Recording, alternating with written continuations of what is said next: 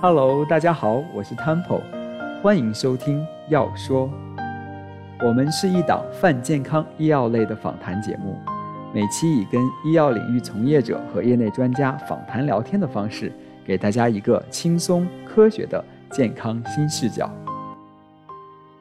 最近经常看到朋友圈，大家九宫格的在发过往旅行照片精选，配文“青春才几年，疫情占三年”。忆往昔啊，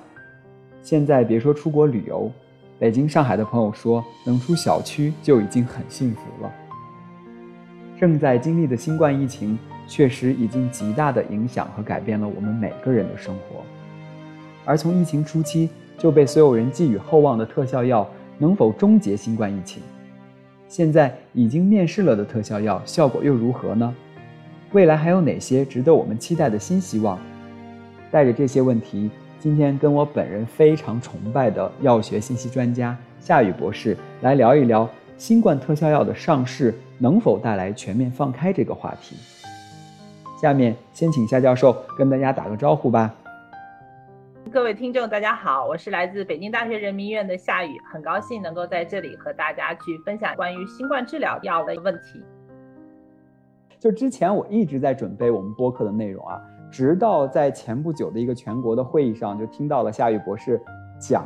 有关于新冠治疗药物相关的题目分享，简直醍醐灌顶。所以在讲完的第一时间，我就发出了我们播客的邀约。首先呢，就感谢夏雨博士对我们播客的无私支持啊。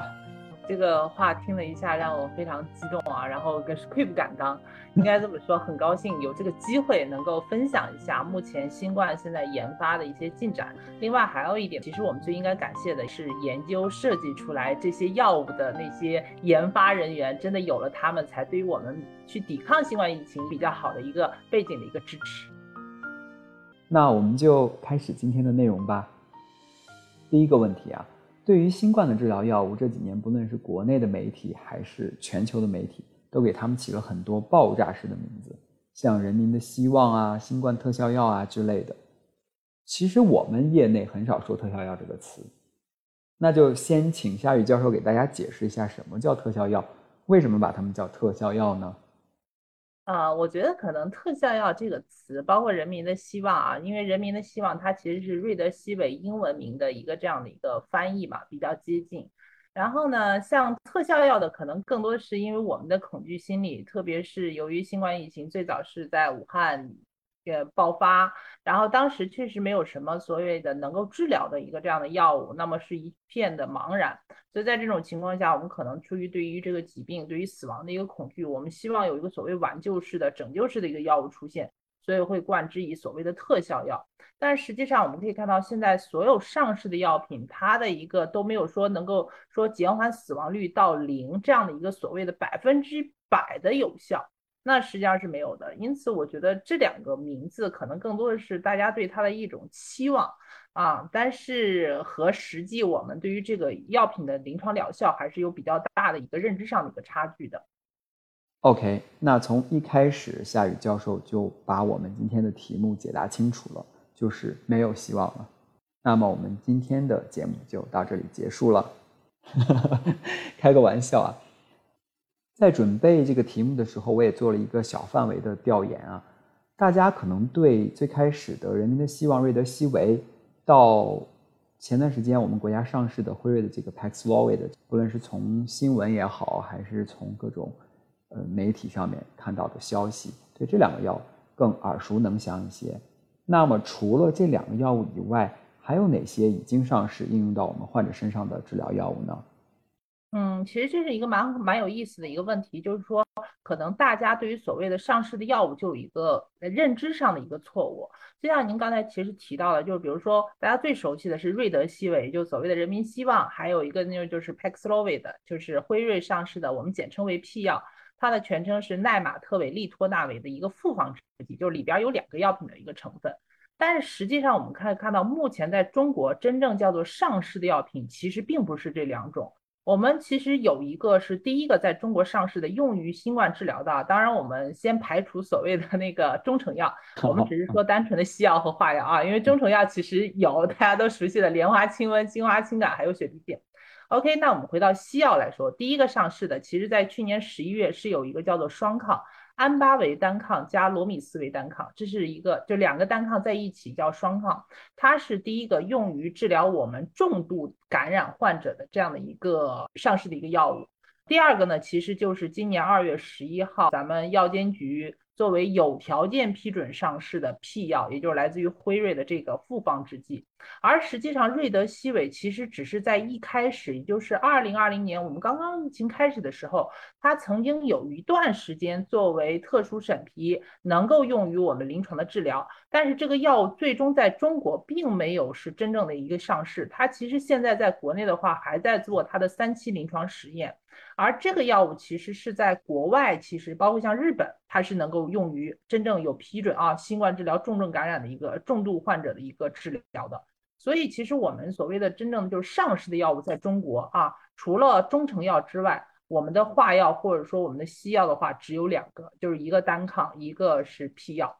但是呢。呃，应该这么说啊，就是对于所谓的病毒感染的话，我们肯定第一点强调的是疫苗的一个接种。在这个之后，我们可能会有一些降低病毒载量的，有一些化药。然后除此之外呢，有一些单抗，还有一些呢，包括我们的恢复期的血浆，然后以及我们现在的一些免疫疗法等等，它是一个循序渐进的一个体系。所以整体的我们的治疗的话，至少目前在国内上市的一个品种，相对来说还是比较匮乏的。和国外动植，我们其实现在从小分子一直到我们的单抗，可能已经接近超过二十种已经上市的药物相比来说，还是有非常大的需要去追赶的空间。我们国家上的就两种西药，在全球其他的国外上的已经接近二十种新冠的治疗药物了。那这个原因你觉得是什么原因呢？我们也都知道，这个辉瑞的这个批药上市也是走的一个算是我们所谓的快速通道或者这种附条件上市一种途径了，已经很快了。为什么我们没有像国外一样引进很多或者大面积上市近二十种的这种治疗药物呢？其实这里边的原因有很多啊。首先，第一点啊，可能我们的整个的这个药品的一个上市的一个审批流程和国外还是有比较大的差异的。国外包括美国，包括 FDA，它在某些时段对于药品的一个审批上市啊。啊，比较草率。这个最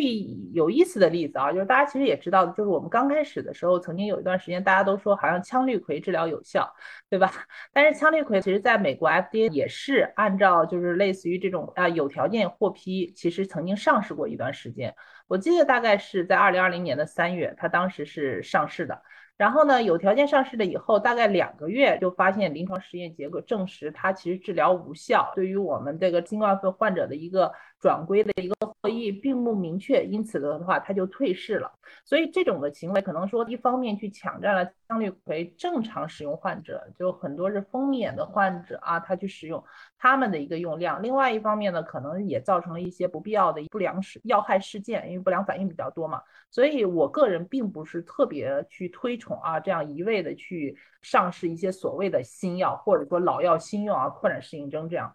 另外还有一点呢，和我们目前中国的一个整个的环境是有关系的，就是国外的一个药品的上市，它其实要经过至少要一期、二期临床实验。当然，我们看到很多药品的上市，做二期还没有做完三期，它就已经上市了。但是至少它二期临床实验是在一个相对来说是自然感染的一个环境之下。但是我们目前中国的话是绝对的强调我们的零感染，对吧？所以我们在国内没有一个这种自然感染、自然免疫的一个环境。那么因此，我们有一部分数据的话，其实并不是啊那么的中肯。然后包括我们的这种随机对照实验，可能就没有办法在大规模的人群当中去拓展。因此，我们可以看到，其实目前在呃中我们中国药企啊去主导的，比如说像阿兹夫定啊，比如说像普克鲁安啊等等这些药品的三期临床实验都不是在国内做的，包括像那个乌兹别克斯坦啊，包括像哈埃及啊等等，全部是在第三方世界国家，因为它有这样的一个大规模人群感染的环境，是在那里去做的。所以这也导致我们可能现在国内药品，因为它牵扯到不同的地方的立项，然后呢，包括这些实验实验数据和要和国内的数据去进行桥接，那也都会影响这些药品的一个上市。那还有一个原因是我们需要去承认的，就是我们国内的整个的制药的制药企业，它其实的一些技术的积累，或者说前期的一些技术的支撑，没有足以。啊，使我们有那么快的一个技术啊，能够在迅速在两到三年的时间之内创造出一个新药。因为包括像这次的，比如说像 P 药，就是 Paxlovid。对对，像辉瑞这个，我我就正准备问你，辉瑞这个就是基本上两年多的时间就完全创造出来了一个新的治疗的药物，还是两个药物的一个复合制剂啊？他们是有非常时间的积累呢，还是它本身就是有非常强的这样的一个研发的团队？啊，因为现在是这样，就是我们其实对于药物的研发啊，一般都是采用这种有由先导药物，就是比较接近的，然后类似的靶点的药物去进行一个修饰。而 Paxlovid 也就是我们现在上市的叫奈玛特韦嘛，奈玛特韦的一个前导药物的话，大概是在十年前，也就是上一次 SARS 流行的时候啊，零八年的呃，零八一一应该是一二年、一三年的啊，因为那个时候我还还不在。那时候我还不在国外。零三年，零三年。哦，零三年，对，就是上次的一个 SARS 流行的时候，应该说辉瑞公司其实就开始做这个先导药物了。然后呢，其实因为它毕竟是病毒感染嘛，而且同样都是冠状病毒，所以它的这个所谓的作用的一些机制，或者说基本的一些蛋白结构是比较相似的，都是三 CL 蛋白酶。所以他就把上次的啊遗留下来的觉得有效的这个药物呢进行了结构修饰，同时呢进行了一个你要保证它的稳定性啊，你要能够大规模的生产啊，它的一些合成的路径，然后呢扩大生产，做好了以后呢做一期、二期、三期的临床实验，最后发现它的一些，比如说出现了有效了以后，迅速推向市场。所以你可以看到，真的是两年时间完成这个药品的从立项，包括它的一个制剂的转化、合成路径的修饰，以及到前期的临床实验，以及到最后的一个上市。而且还有一点就是，我们其实可以看到，这个药物它在做的时候，当时主要是 Delta 病毒，对吧？那个时候大家最熟悉的是 Delta 病毒，但是我们现在其实面对的更多的是 Omicron 病毒。那么这个药物的话，它其实对于 Omicron 病毒的有效性也是在不断的去调整、不断的去完善的，包括我们可能。应该就是十天之前吧，对，十天之前在香港大学发表的第一个这个药物的它对于欧米克隆的一个有效性的数据。所以真的我们可以看到，国外的药企它有非常多的这种积累，才能够保证它整个啊药品设计，包括药品研发、药品上市的这个时效性。对对，确实是厚积薄发。通过夏博士的介绍，大家也可以听出，一个药物的诞生是非常艰辛和缓慢的试错过程。需要药企投入大量的人力、资金以及研发团队多年的积累，才能做出一个足以上市的药物。说到 P 药，我印象最深刻的是，它在国内上市后不久，卫健委也出台了第九版新冠诊疗指南，里面关于 P 药的适用人群和它在我国批准的说明书里是有出入的。这个问题应该是您做出的相关反馈，后来指南专门出了一个补充说明，对使用人群做出了修订。所以军功章也有你的一份啊。那么截止目前，应该已经有一些患者使用上了 P 药。据你了解到的信息，效果如何呢？是这样，首先先解释一下，因为这个药物它其实啊，在中国的话是二月十一号算是正式获批啊，就是以附条件上市。那附条件上市呢？当时在我们就是药监局批准的这个它的适应症里边，就是不纳入儿童的，因为还是考虑这个药物是经肝脏代谢，可能对于我们在刚开始没有更多使用经验，或者说在中国它没有做这个实就是临床的一个桥接实验的时候，然后考虑到我们中国的基因多态性和国外可能会有一些差异，因此的话，它其实还是比较谨慎的，批准的就是成年人十八岁以上的成年人去使用的。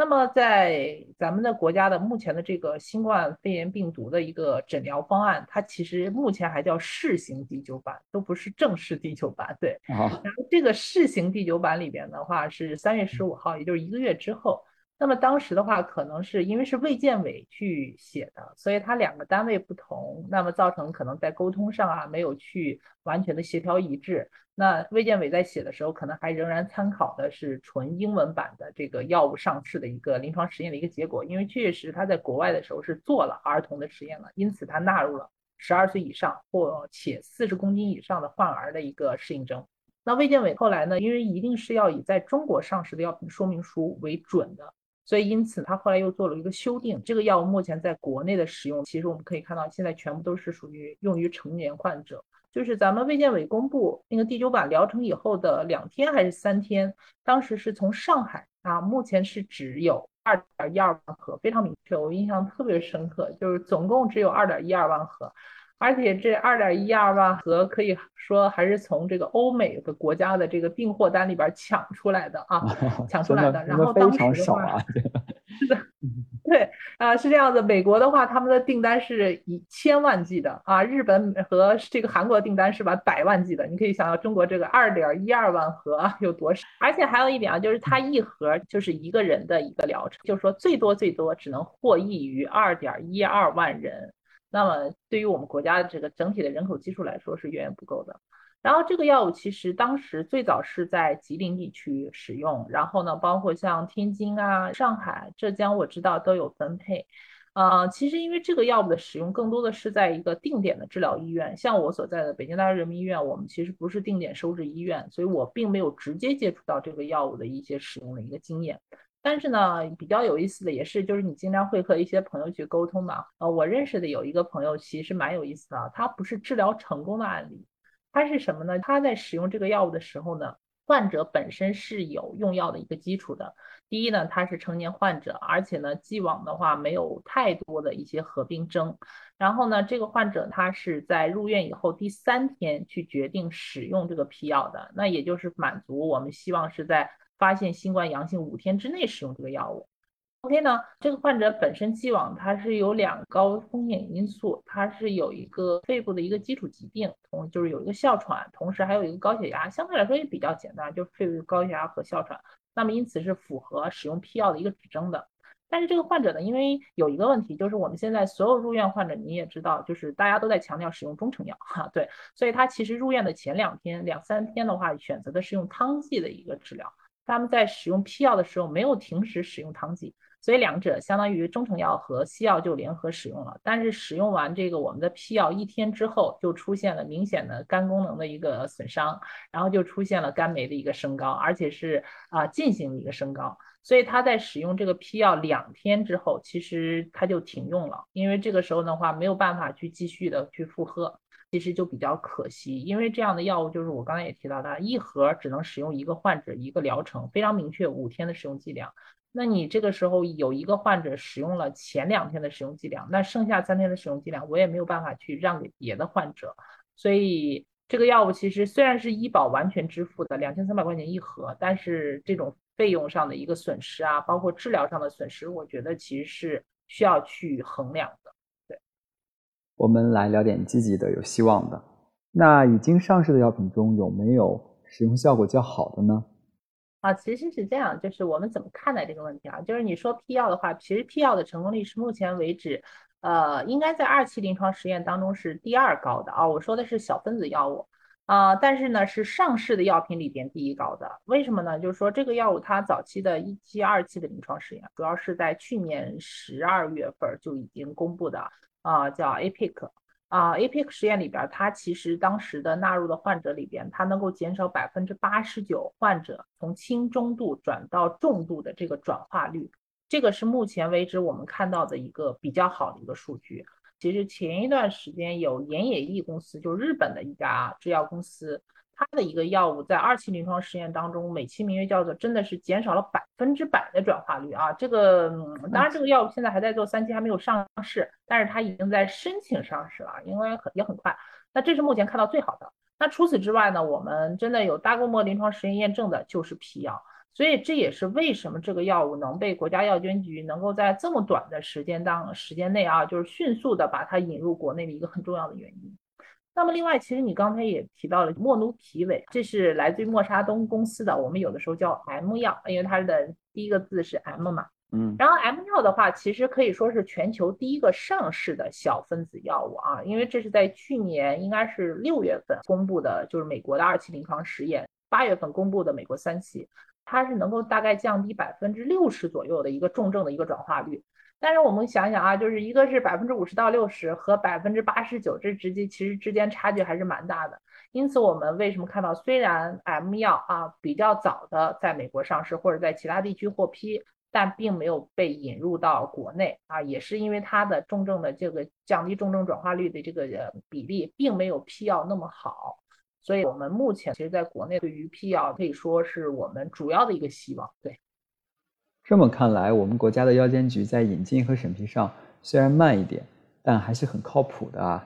我们也看到一些美国的朋友或者 UP 主感染之后，都是在药店或者社区门诊领的口服药，居家治疗，跟大家印象中的住院治疗不太一样。夏博士来给大家讲一讲目前中美治疗新冠的差异吧。首先是这样，就是我们可以看到，在美国的话，它整个的防治体系和国内会有一些区别。国国内目前除了疫苗的一个接种，更多的我们是用于一些轻中度患者、有高危病史的患者，我们才会用 P 药。然后除此之外呢，我们一些重症患者会选择使用单抗或者是双抗去进行一些治疗。对于一些轻度的感染患者，我们更多的还是用中成药或者汤剂的一个维持。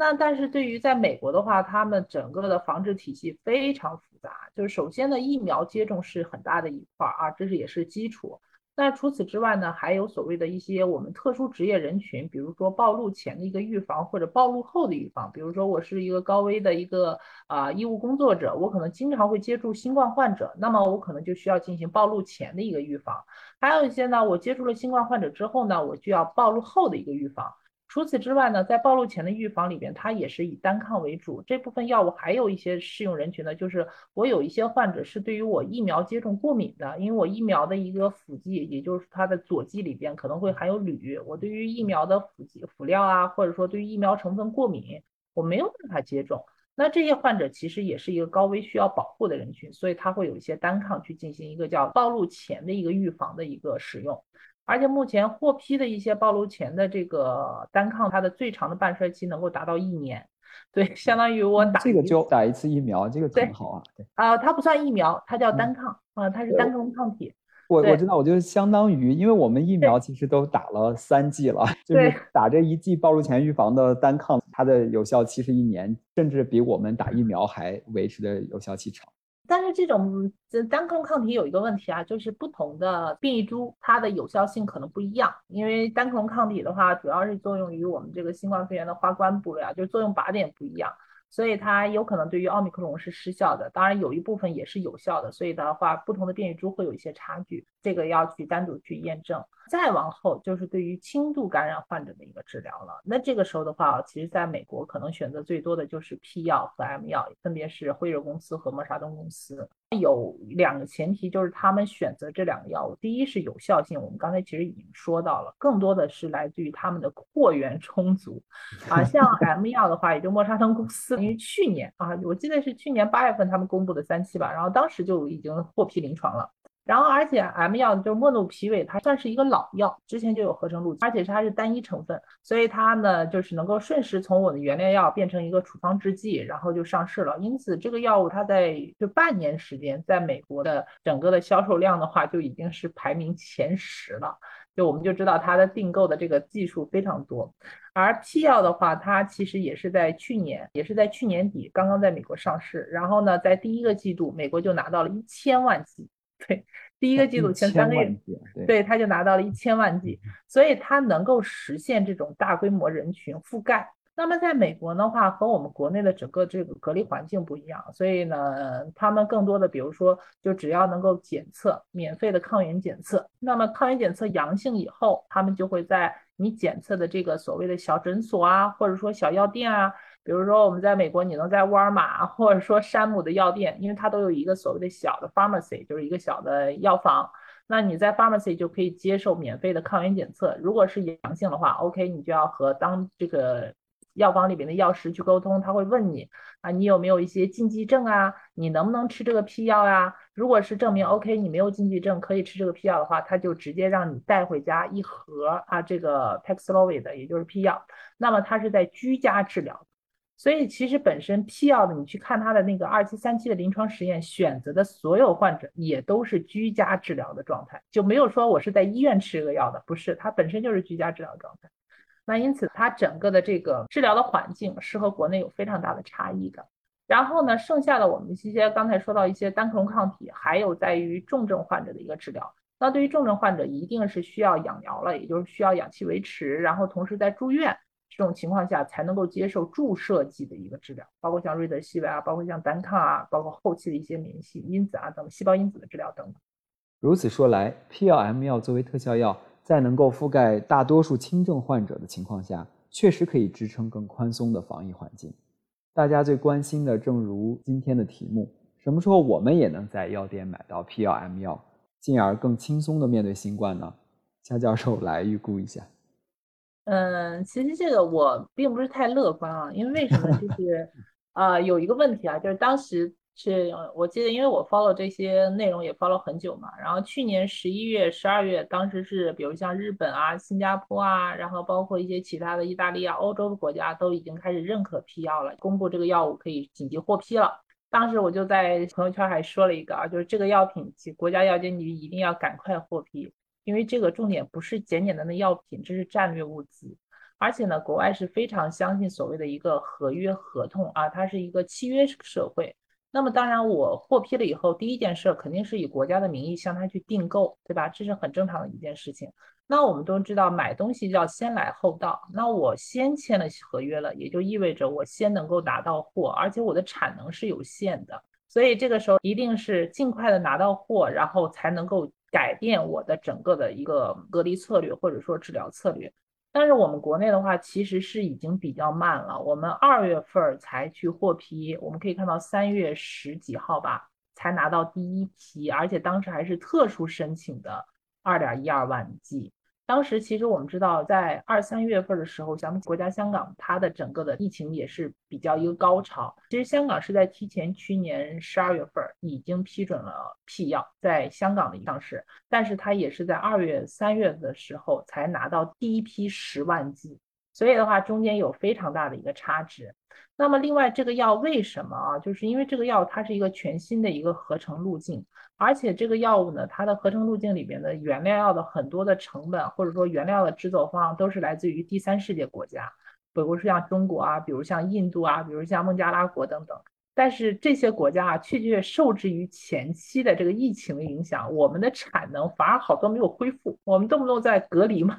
对吧？很多产能整个的供应链没有恢复。所以导致这个药品的一个原料的生产一直是受阻，或者说没有达到预期的。因此，当时我记得印象特别深刻，就是辉瑞的公司他们的总裁当时曾经说过，希望今年能够在美国全年啊供应三千万剂，就是说他全年对美国市场才能够供应三千万剂，还要满足其他市场订单，所以也都是受制于全球的整个物流的一个停滞啊等等，对于这些药品都有影响。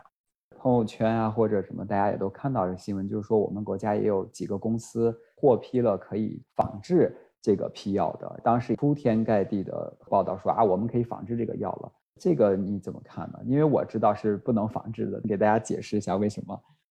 嗯，它是这样啊，就是首先我们要明确所谓的仿制的概念。哎呀，仿制的话有分成很多，呃，比如说我们仿制整个制剂。或者说我们只能仿制原料药啊等等，那你所代表的一个结果就是不一样的。有的说我能做面粉，但是有的说我能卖馒头，那那两个的 不能同日而语啊。对，所以它是其实有差异的。另外还有一个呢，就是虽然这个药品是辉瑞公司去原研的，它拥有全部专利的这样一个药品。但是考虑到全球疫情的一个播散，这个公司任何公司其实都要有考虑到人道主义的一个问题，所以他们其实去和叫做国际专利池啊，叫 MPP，它其实是国际上的一个非官方的 NGO 的这样的一个组织，那么他呢去跟他签订了合约，允许的第三方世界的一部分国家。它的企业在它的授权之下去仿制我们包括 Paxlovid，也就是辉瑞公司的 P 药，以以及莫诺匹韦，就默沙东公司的 M 药，他们的一个仿制权，就是因为都是化学药品嘛，我只要有合成路径，我就是可以仿的。然后呢，目前的话，其实国内啊，像 P 药的话，总共有五家公司，M 药也有五家公司是拿到了这两个药物的，包括它的一个制剂和原料药的一个仿制权的，有五家公司都拿到了。但是问题是呢，所谓这个药品专利池啊，就是它是签订了合约，我虽然允许你仿，但不允许你在中国市场销售，它只允许在中低收入的第三世界国家，就只有中低收入的国家，而且中低收入的国家它是有名单的，有目录的，你仿完了以后，在这些国家可以去卖，比如说是来自于非洲、中东地区，然后还有东南亚的一些贫困国家。但是真的，我们中国目前是世界第二大的经济体，我们没有纳入所谓的中低收入国家的这个权利，因此，虽然我们国内的药企可以去仿制，但是不能在中国销售，所以这也是专利制度的一个没有办法的一个智库吧。对，就很可惜，但是我们也要应该尊重这个。你要去尊重规则嘛？对对。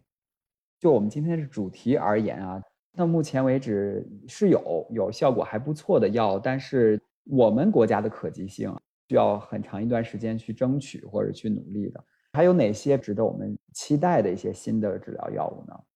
现在国内可能会比较有期待的就是来自于阿兹夫定。应该这么说啊，这个药物其实它是在二零二一年去年就是有条件的一个上市批准了，但是这个药物目前看到它主要的实验并不是在国内去完成的，所以我们仍然去期待这个药物最终上市以后能否达到我们的一个预期，因为这个药物我们目前知道它披露出来的临床疗效是蛮神奇的啊。就是应该是三月份的时候，蒋建东，也就是中国科学院的院士，他当时在中国医学发展大会上去做了一个分享。我们可以看到啊，服药以后三到四天核酸就能够转阴了，然后整个平均使用时间才大概六天左右，基本上九天就能够出院了。所以目前它其实是我们认为的一个比较神奇的药。但是这个药物它的作用的靶点和瑞德西韦是一个靶点，但是和我们目前知道的那个 P 药 Paxlovid 并不是一个靶点。然后同时和我们的呃，默沙东公司的 M 药啊，也是一个靶点，这是我们比较去关注的。除此之外的，还有那个普克鲁安。普克鲁安的话，有一个问题啊，就是目前它的三期临床实验，我们并没有达到一个预期。但是后续这个药物它还会不会在一些其他的入组患者当中去进行一个细的划分，我们值得关注啊。所以可能现在更多的就是考虑阿兹夫定的。在临床的使用可能会比较有期待性，而且这个药我知道的话是它其实最近一段时间本来是应该上市的，就是说原来上市日期可能就定在这个月，啊，定在上个月，确切的说，但是呢，也是因为它的这个数据没有完全公布啊，包括一些原因啊等等，这个药物到至今都没有上市，甚至我们都知道这个药物的一个商品名，它其实都暴露出来了。啊，曾经有一次拍新闻的时候，我们都已经看到它那个包装盒，都看到它的商品名了，但是它仍然没有上市，所以也是非常有意思的一个事情。那我们再耐心的等待一下吧。最后还是回到我们今天的主题啊，从药学角度来看，随着这些新冠特效药的上市和药品供应储备的不断完善，能否逐步改变现行的防疫方式呢？嗯，其实因为确确实啊，就是我们没有办法去妄言政策，然后因为它考量的东西会非常多。但是呢，确确实从我们药师的角度来说啊，就是我们目前能够看到的，我们和国外已经有的第一药品储备，包括药品的数量，还是有非常大的一个差距的。那因此啊，我们在看到就是一个重症的转化几率。其实上海最近也在统计，就真正的这个重症的，因为或者说与新冠相关的这种死亡病例大概有多少，这个比例有多少？因为之前可能更多的是来自于台湾和香港的一个数据啊，香港我们可以看到大概是百分之三左右。那么这个比例的话，你放到我们的人群这个基数上，其实是一个非常大的一个数字啊，就非常夸张。那在这种情况下，我们会考虑到一些医疗资源挤兑的问题。那么另外还有一点呢，就是国外的这种居家隔离的一个策略啊，等等，是建立在它前期有药品储备的一个基础之上。那我们目前中国的话，呃，无论是 P 药、M 药，或者说如果是阿兹夫定能够上市的话，都会有一个所谓的时间，那么需要去进行完成这种储备。在没有覆盖这种大规模储备，或者说甚至你在专利都没有没有办法去强仿的几个情况之下。你能否应对，然后能否造成医疗资源的挤兑等等，都会有很大的一个问题。所以我个人其实是会比较谨慎。当然，我们现在有些政策可能从我个人角度来说，比如说纯粹的轻症患者，或者说无症状感染者是否需要进行药物治疗。那么目前真正的所谓的，比如说我们一些中成药的治疗是否就一定无效？虽然我是学西药的，但是我对于中药的话，我并没有那么抵触。但是我会去考虑，就是或者说会去希望会有更多完善的一些数据，或者说比较明确的啊这种随机对照的实验。因为在国外的话，你随机对照实验比较好做，西药嘛，对吧？比如说一个片剂、一个胶囊，我只要做成颜色、形状或者大小一致，你吃出来味道是看不出来的。但是，嗯，一直困扰我的就是说，所谓的中成药或者汤剂这个随机对照实验，你这个气味啊，包括浓度啊，包括煎煮的这个性状都不一样。它是很容易区别的。但是我们如果是能够有更好的方式啊，能够完成这些数据，能够给我们信心的话，我个人也是接受的。那么在这种情况下，我们必须完成不同梯度或者说不同体系的啊，你的这种战略储备资源或者药品储备资源的构建之后，才去谈开放，或者说才去谈世界接轨，可能更加的稳妥。对，从我个人的观点是这样。非常感谢夏雨博士的分享。我们从新冠药物的全球研发情况聊到我国药品储备的现状，其实是希望能够从药学人的角度提供一些讯息。让大家对目前的防疫方式有不同维度的理解和思考。再次感谢夏博士做客我们节目，希望你能经常来跟我们聊聊天呀。啊，很感谢 Temple 的一个邀请，那今天也很高兴能够在和线上的听众做了一个分享。希望以后有机会还到了可以来到我们要说，能够和大家继续做更多的关于我们用药方面的一些内容的一些分享。谢谢大家。如果大家觉得我们的节目还不错，欢迎订阅、评论、转发。关于医药领域还有什么想要了解的内容，可以在节目下方评论留言，我们会根据大家的呼声选题制作。